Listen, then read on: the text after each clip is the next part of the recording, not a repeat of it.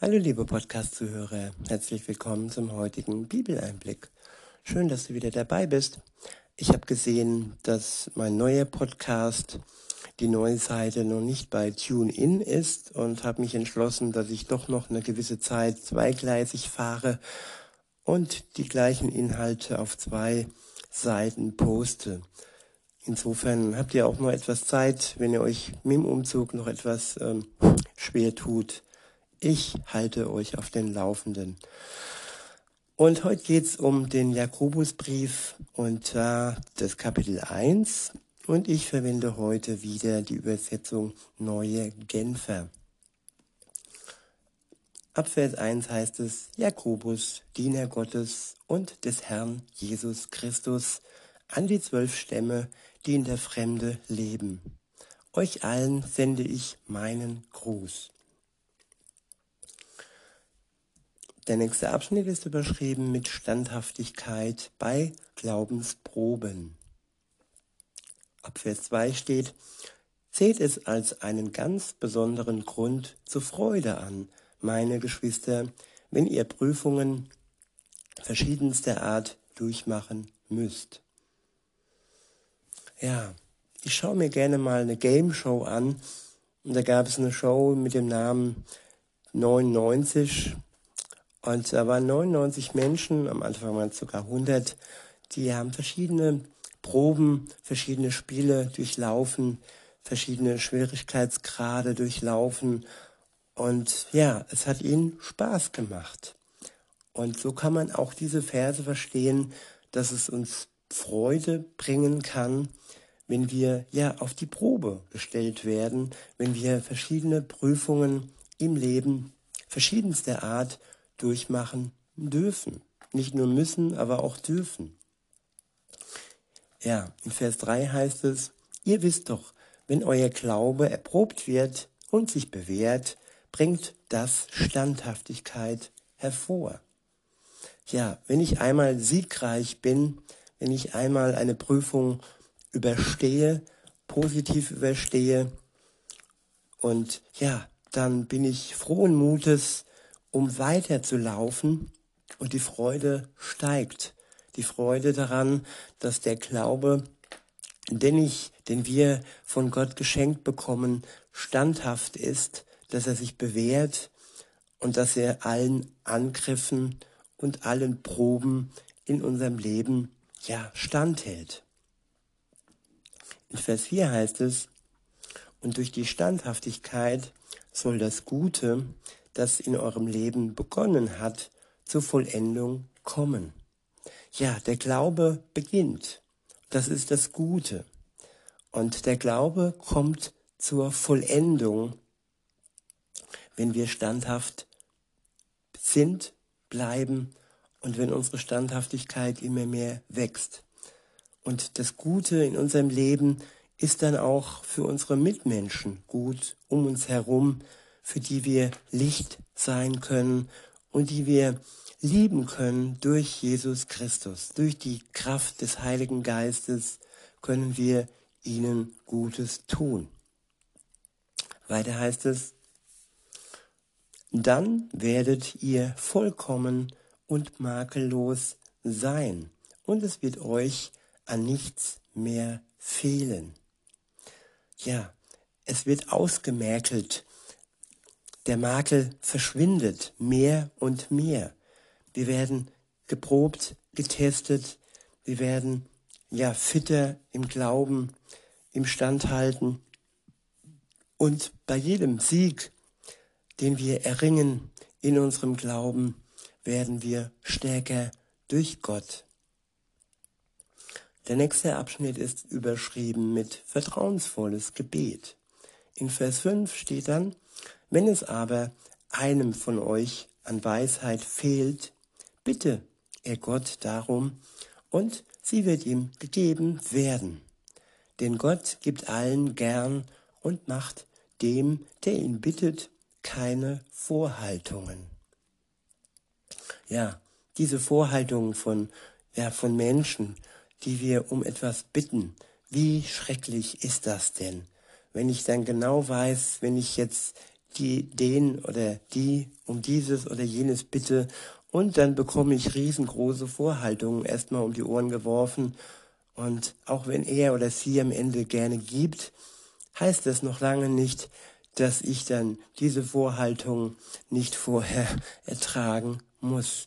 Bei Gott ist es nicht so. Er gibt wirklich gerne und macht uns keine Vorhaltungen. Er gibt uns das, was er uns geben will. Und das, was er will, was er uns geben will, ist das, was uns gut tut. Und wenn er uns etwas gibt, was uns gut tut, ja, dann muss er sich ja auch nicht grämen oder sich irgendwie Gedanken machen und uns Vorwürfe machen. Das ist völlig unnötig in dem Fall. In Vers 6 heißt es, doch soll der Betreffende seine Bitte in einer Haltung des Vertrauens vorbringen und nicht in der Haltung des Zweiflers. Denn wer zweifelt, gleicht einer Meereswoge, die vom Wind aufgepeitscht einmal hierhin und dann wieder dorthin getrieben wird. Ich wiederhole den Vers 6. Doch soll der Betreffende seine Bitte in einer Haltung des Vertrauens vorbringen und nicht in der Haltung des Zweiflers. Denn wer zweifelt, gleicht eine Meereswoge, die vom Wind aufgepeitscht einmal hierhin und dann wieder dorthin getrieben wird. Vertrauen ist ja das, was Gott von uns ja sich wünscht, dass wir ihm vertrauen. Und wenn wir ihm vertrauen, dann bekommen wir von ihm alles, was nötig ist, um ein gutes Leben mit ihm zusammen zu führen. Weiter heißt es in Vers 7, ein solcher Mensch soll nicht meinen, er werde vom Herrn etwas bekommen, denn er ist in seinem Innersten gespalten und seine Unbeständigkeit kommt bei allem, was er unternimmt, zum Vorschein. Ja, wir sind oftmals gespalten und diese Spaltung bedarf einer Heilung, so wie auch ja Thomas, der Ungläubige, ähm, zweifelte, dass Jesus wirklich auferstanden ist. So hat Jesus ihn aber dennoch ernst genommen und hat ihm sein Zweifel genommen. Und ja, auch wenn wir zweifeln, sollten wir nicht von Jesus ablassen. Thomas hat nicht von ihm abgelassen. Er hat zwar gezweifelt, aber er meinte ja, wenn ich meine Hände in seine Wunden legen kann, dann werde ich glauben. Und Jesus hat ihm die Möglichkeit gegeben, dass er seine Zweifel ablegen konnte. Er sagte dann zwar auch, ja, der, der nicht sieht und dennoch glaubt, der ist selig. Der hat einen großen Vorteil denen gegenüber, die erst einmal sehen müssen oder einen Beweis brauchen. Weiter heißt es, denn er ist in seinem Innersten gespalten und seine Unbeständigkeit kommt bei allem, was er unternimmt, zum Vorschein. Der nächste Abschnitt ist überschrieben mit Armut und Reichtum Armut und Reichtum. Ab Vers 9 und folgende heißt es, ein Gemeinde, Gemeindeglied, das in ärmlichen Verhältnissen lebt, soll sich vor Augen halten, was für eine hohe Würde Gott ihm verliehen hat. Und wer reich ist, soll sich vor Augen halten, wie wenig seine hohe soziale Stellung vor Gott wert ist. Ja, Reichtum ja, und die Stellung, die man hat, weil man reich ist, ja, das ist bei Gott wenig wert. Aber der, der arm ist, der kann sich vor Augen halten, welch eine hohe Würde Gott ihm verleiht. Du hast Würde, wenn du arm bist. Ob jetzt materiell arm oder geistig arm. Gott schenkt dir Würde, liebe Zuhörerin, lieber Zuhörer. Und wenn du reich bist, dann ja, bist du trotzdem von Gott geliebt, aber dennoch ist deine Stellung, die du in der Welt hast, bei ihm nichts wert. Das solltest du dir auch vor Augen halten. Weiter heißt es, denn er wird vergehen wie eine Blume auf dem Feld. Wenn die Sonne emporsteigt und ihre Glut das Gras versenkt, verwelkt die Blume und ihre Schönheit ist dahin. Genauso wird auch der Reiche vergehen mit allem, was ihm sein Reichtum ermöglicht hat. Ja, Reichtum ist auch oftmals verbunden mit Macht. Genauso wie die Macht vergehen, die der Reichtum verschaffen hat. Der nächste Abschnitt ist überschrieben mit Prüfung und Versuchung. In Vers 12 steht, glücklich zu preisen ist der oder die, die standhaft bleibt, wenn sein Glaube, wenn ihr Glaube auf die Probe gestellt wird. Denn nachdem er sich bewährt hat, wird er als Siegeskranz das ewige Leben erhalten, wie der Herr es denen zugesagt hat, die ihn lieben. Ja, die einen bekommen eine Goldmedaille, aber die anderen, die sich auf den Herrn verlassen, bekommen als Siegeskranz das ewige Leben. Und das ist wirklich ewiglich, unerschütterlich. Und Gold, ja, ist keine Währung, mit der wir im Himmel bezahlen können. Denn da wurde für uns bezahlt und da gibt es kein Gold mehr, da gibt es nur noch Gnade und unendlich viel Liebe. Das ist unsere Währung, mit der uns Gott beschenkt. In Vers 13 steht dann, doch wenn jemand in Versuchung gerät, Böses zu tun, soll er nicht sagen, es ist Gott, der mich in Versuchung führt. Ja, genau aus diesem Grund bete ich auch nicht, führe mich nicht in Versuchung, im Vater unser, sondern ich bete, führe mich durch die Versuchung. Denn ich werde versucht vom Teufel, ich werde versucht vom Bösen, aber ich werde nicht von Gott versucht. Die Schlange hat Adam und Eva versucht, es war nicht Gott, die, ja, der ähm, von dem Baum der Erkenntnis ähm, aufgefordert hat, den Zweien, dass sie davon essen. Nein, Gott hat gewarnt. Und er hat mehrfach gewarnt durch seine Gebote, durch seine Propheten und auch durch Jesus, dass er alleine, Jesus Christus, der Weg zum Vater ist. Und ohne ihn werden wir nicht das Ziel, das ewige Leben erreichen. Weiter heißt es, denn so wenig, denn so wenig Gott selbst zu etwas Bösem verführt werden kann, so wenig verführt er seinerseits jemanden dazu. Ich wiederhole, denn so wenig Gott selbst zu etwas Bösem verführt werden kann, so wenig verführt er seinerseits jemand dazu. Nein, wenn jemand in Versuchung gerät, ist es seine eigene Begierde, die ihn reizt und in die Falle lockt. Nachdem die Begierde dann schwanger geworden ist, bringt sie die Sünde zur Welt, die Sünde aber, wenn sie ausgewachsen ist, gebiert den Tod. Macht euch nichts vor, meine lieben Geschwister, von oben kommen nur gute Gaben und nur vollkommene Geschenke. Sie kommen vom Schöpfer der Gestirne, der sich nicht ändert und bei dem es keinen Wechsel von Licht zu Finsternis gibt. Ja, Gott ist beständig. Gott ist der gleiche von Anfang an bis in alle Ewigkeit. Er wird sich in seiner Gnade, in seiner Güte, in seiner Liebe nicht ändern. Und er wird auch seine Heiligkeit behalten.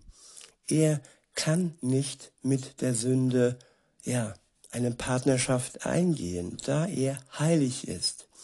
Und solange wir an der Sünde festhalten, kann er nicht zu uns stehen. Er kann nur hoffen, aber er kann nicht ein Ja finden für einen Mensch, der in der Sünde verharrt. So ist es Jesus gewesen, der für die Menschheit gestorben ist, damit, damit wir herauskommen aus diesem Fallstrick, damit wir uns befreien können aus dieser Schlinge namens Sünde. Er starb für uns und machte uns so den Weg frei, ja, nicht nur frei, sondern er hat uns freigesprochen von unserer Schuld. Er tut es dann, wenn wir das in Anspruch nehmen. Er schenkt uns oder er zeigt uns das Geschenk und es liegt an uns, ob wir es entgegennehmen, ob wir es in Anspruch nehmen oder ob wir es ablehnen und dann ja am Ende des ewigen Verderbens, dem ewigen Verderben preisgegeben werden. Aber wir haben die Wahl. Wir sind nicht völlig ähm, machtlos der Sünde ja entgegen. Wir haben die Wahl. Weiter heißt es in Vers 18, seinen Plan entsprechend hat er durch die Botschaft der Wahrheit neues Leben in uns hervorgebracht. Die Wahrheit macht uns frei und die göttliche Wahrheit schenkt uns neues Leben. Sie bringt neues Leben hervor, da wo ich dieser Wahrheit vertraue und da wo Gott mir den Glauben schenkt. Was ich tun muss, ist Vertrauen, dass wir Gott unser Vertrauen schenken und dass er dann in unserem Leben wirken kann. Weiter heißt es, damit wir, bildlich gesprochen, unter allen seinen Geschöpfen eine ihm geweihte Erstlingsgabe sind. Ja, unter allen seinen Geschöpfen. Das sind auch die, die nicht an ihn glauben, das sind auch seine Geschöpfe. Aber wenn wir an ihn glauben, dann sind wir ihm geweiht. Dann stehen wir unter seinem Segen. Der nächste Abschnitt ist überschrieben mit Gottes Botschaft hören, Gottes Botschaft befolgen. In Vers 19 und folgende steht, Denkt daran, meine lieben Geschwister, jeder sei schnell bereit zu hören, aber jeder lasse sich Zeit, ehe er redet. Und erst recht, ehe er zornig wird. Ja, das ist eine Weisheit, die ich mir selber, selber sehr, sehr groß machen muss. Denn ich höre zwar, aber bin oft schnell im Reden und auch schnell im Zornig werden. Und wenn ich mich wirklich an Gott halte, an seinen Geist, dann wäre es möglich und dann wird es möglich werden, dann wird es auch für uns möglich werden, wenn wir sein Wirken in uns zulassen, damit wir bereit werden zu hören, aber uns Zeit lassen, bevor wir reden und noch viel mehr, bevor wir zornig werden. In Vers 20 heißt es, denn der Zorn des Menschen bewirkt nicht, dass vor Gott nicht, was vor Gott recht ist. Ja, vor Gott recht ist Liebe. Vor Gott recht ist ruhig bleiben, gefasst bleiben, geduldig sein. Und zornig sein ist nicht unsere Aufgabe. In Vers 21 steht, deshalb legt alles ab, was euch beschmutzt, alles Böse, was noch bei euch vorhanden ist. Und geht bereitwillig auf die Botschaft ein, die euch ins Herz gepflanzt wurde und die die Kraft hat, euch zu retten. hört euch diese Botschaft nicht nur an, sondern handelt auch danach. Andernfalls betrügt ihr euch selbst. Nicht nur Hörende sollen wir sein, sondern auch Handelnde. Das, was wir hören, sollen wir auch in die Tat durch Gott, durch seine Kraft, durch die Kraft des Heiligen Geistes umsetzen. Wir sind nicht kraftlos, wir sind nicht machtlos. Wir haben Werkzeuge und wir haben Möglichkeiten, dass wir wirklich ein gutes Leben vor Gott führen können. Weiter heißt es in Vers 23, denn wer sich Gottes Botschaft zwar anhört, aber nicht danach handelt, gleicht jemand, der sein Gesicht im Spiegel betrachtet und der, nachdem er sich betrachtet hat, weggeht und sofort wieder vergisst, wie er ausgesehen hat. Wer sich jedoch in das vollkommene Gesetz vertieft, das Gesetz der Freiheit, und es ständig vor Augen hat, wer also das Gehörte nicht vergisst, sondern in die Tat umsetzt, der ist glücklich zu preisen, denn er wird gesegnet sein bei allem, was er tut. Ja, in unserem Herzen ist ein neues Gesetz, das Gesetz der Freiheit. Wir sind so frei durch die Kraft des Heiligen Geistes, um eben nicht mehr dem Bösen die Macht zu geben in unserem Leben. Wir sind befreit dazu, Gutes tun zu können. Der nächste Abschnitt ist überschrieben mit echte Frömmigkeit oder religiöser Selbstbetrug. In Vers 26 und folgende steht, wenn jemand sich fromm hält, aber seine Zunge nicht im Zaum halten kann, betrügt er sich selbst und seine Frömmigkeit ist nichts wert. Echte und untadelige Frömmigkeit, die vor Gott, dem Vater, bestehen kann, zeigt sich darin, dass man Waisen und Witwen in ihrer Not beisteht und sich vom gottlosen Treiben dieser Welt nicht beschmutzen lässt. Ja, den Armen, den Einsamen beistehen und sich vom gottlosen Treiben dieser Welt nicht beschmutzen lassen. In diesem Sinne, liebe Zuhörer, wünsche ich euch noch einen schönen Tag und sag bis denne.